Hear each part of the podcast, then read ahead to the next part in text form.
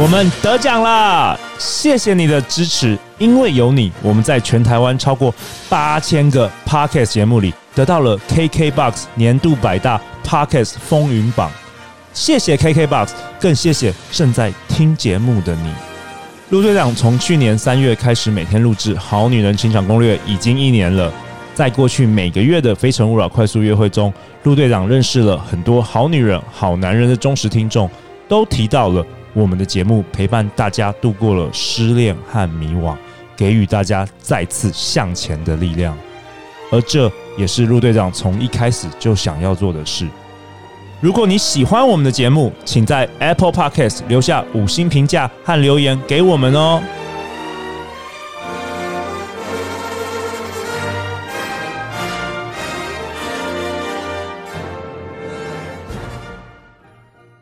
大家好，欢迎来到《好女人的情场攻略》，由非诚勿扰快速约会所制作，每天十分钟，找到你的他。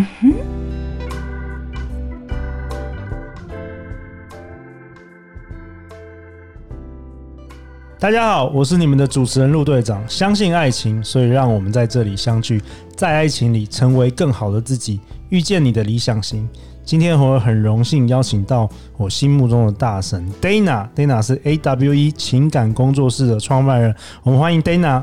大家好，我是 Dana。Dana，我们今天要讨论你写的书，这本畅销书，嗯，嗯，是男人没有眼光，还是你不懂得发光？嗯，我觉得看光看这个书名就觉得很震撼。好是吗？我自己是没什么感觉。难难道很多女生觉得？就是你们这些死男人没有眼光吗？嗯，我觉得很多人会觉得是男生没有眼光，但其实不是这样子。难道你会让他们难过吗？嗯，应该是不会啦。我这本书应该没有让，应该是没有让大家难过。好啊，那在我们这第二集，我想要问 Dana，就是 Dana，你教过那么多学生啊，嗯，呃，你你算是一个约会教练吗？还是两性关系教练？还是你怎么样定义你的角色？嗯，我会觉得我是一个比较像是两关系的讲师。嗯，对，因为教练我比较没做教练这件事情。你比较教学，对，我比较是讲师，因为我的理论跟系统脉络比较强。OK，对，所以讲师呃教练的部分，可能我的 partner 做比较多。OK，对，好，那我想问 Dana，就是说比较最多最多学生问会问你什么样的问题？搞不好就是我们听众想最想知道的。嗯，没有最大家问最多的问题，可是大家都有的问题。哎，好啊，对，大家都有问题，就是自己喜欢的人没有那么喜欢自己，或不喜欢自己吗？没错，对，因为大家大部分女生就是，毕竟男女两性市场上面，女生多多少少都会有人追，不会。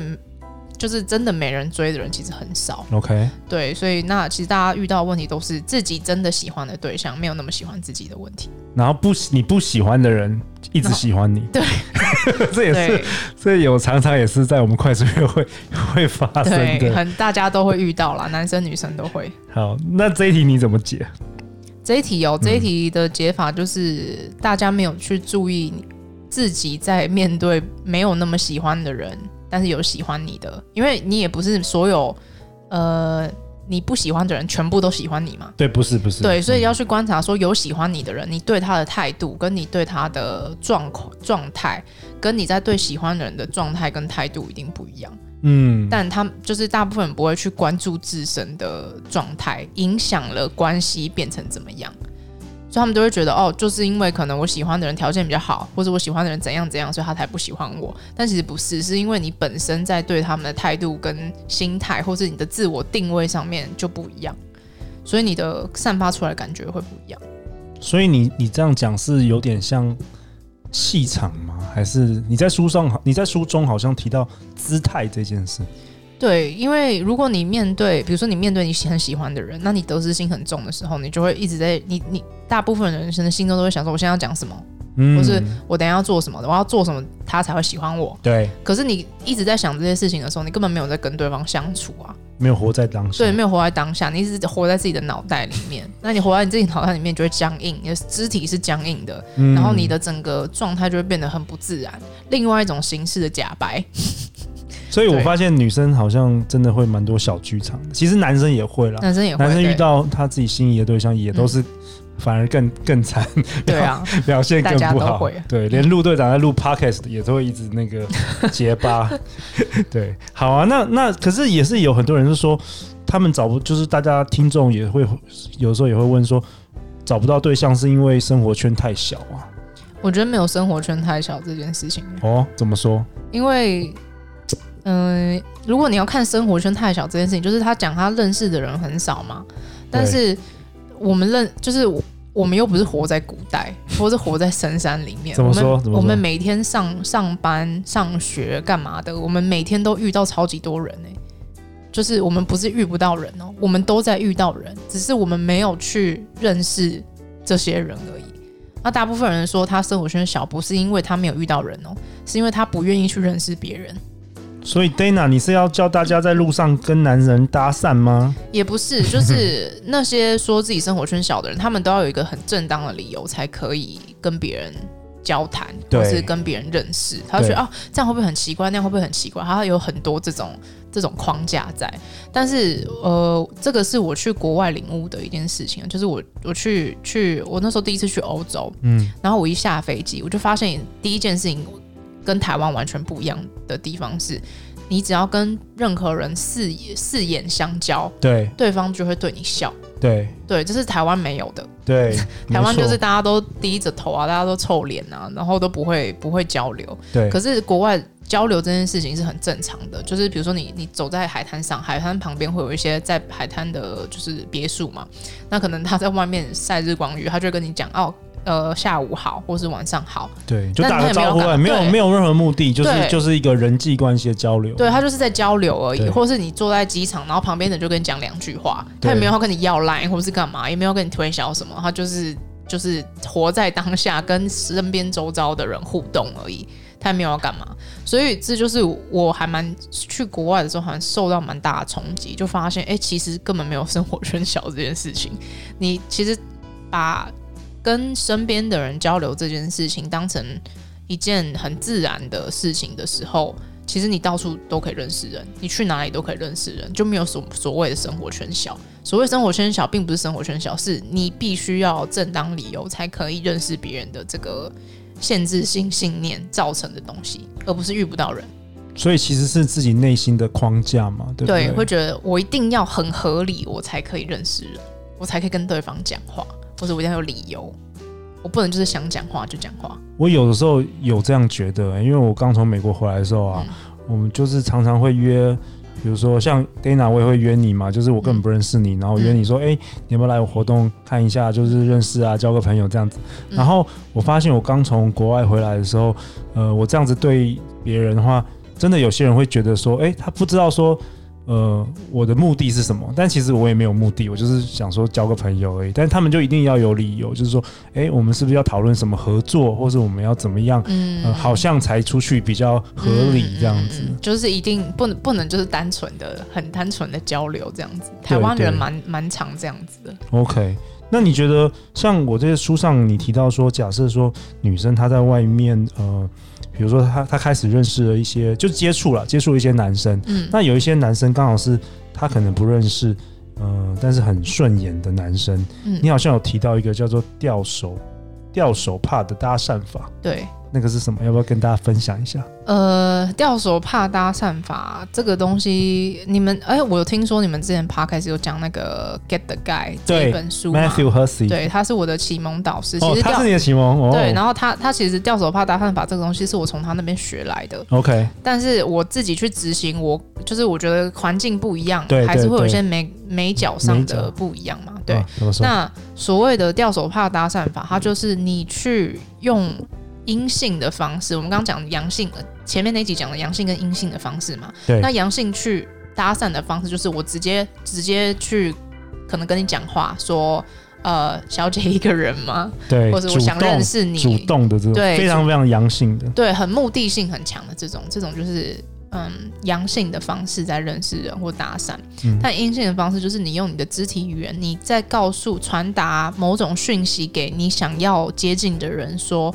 告诉他，你来跟我讲话，我会欢迎你。不会把不会骂你，或我不会羞辱你，对我不会羞辱你。男人是蛮怕被羞辱，对我不会羞辱你，也不会拒绝你这样子。OK，所以这是一个掉头发，基本上就是用肢体语言跟非语言的讯息来去跟对方说，我希呃我很乐意跟你交流。你可不可以再讲细一点？就是比如要怎么做？比如说你在某个场景，然后要怎么做？我自己当时练习第第一次练习成功是在学运的时候。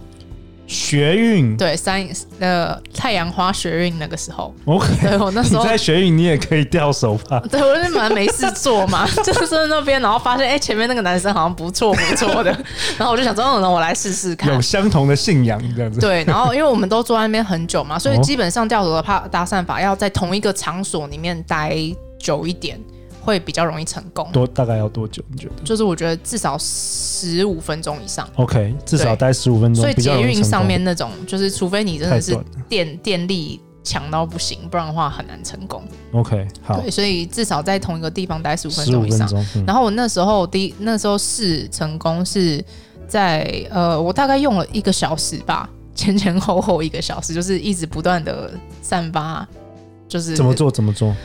嗯，教教教，反正他在看他在看报纸，对，然后我就就是假借 也想要看新闻的那个哦？那个方式，我也没有跟他讲话，但是我就是一直一直在看他在看什么，就是我想想要看新闻的方式，然后他就有注意到我，对，然后有注意到我，然后反正就是我们在，我就刻意的比较靠近他，因为我们那时候是坐在坐在马路上面嘛，马路上面如果不认识人，通常会有隔一段。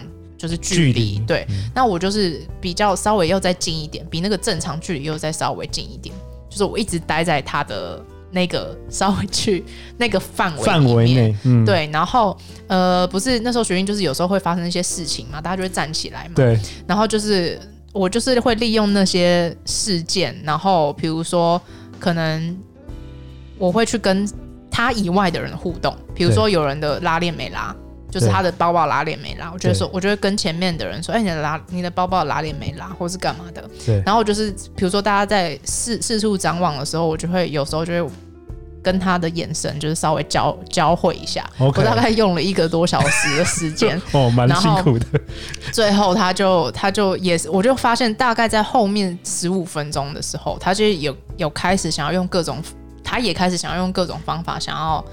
跟你讲话，或者跟我讲话，或跟我接触，就是也开始找理由了。哇哦！对，然后最后他就跟我要电话，这样子。真的哇！鼓鼓掌来，我们制作人应奇听得很开心，这样子。然后第第我第二次练习是在公司的楼梯间，然后我觉得那个送送。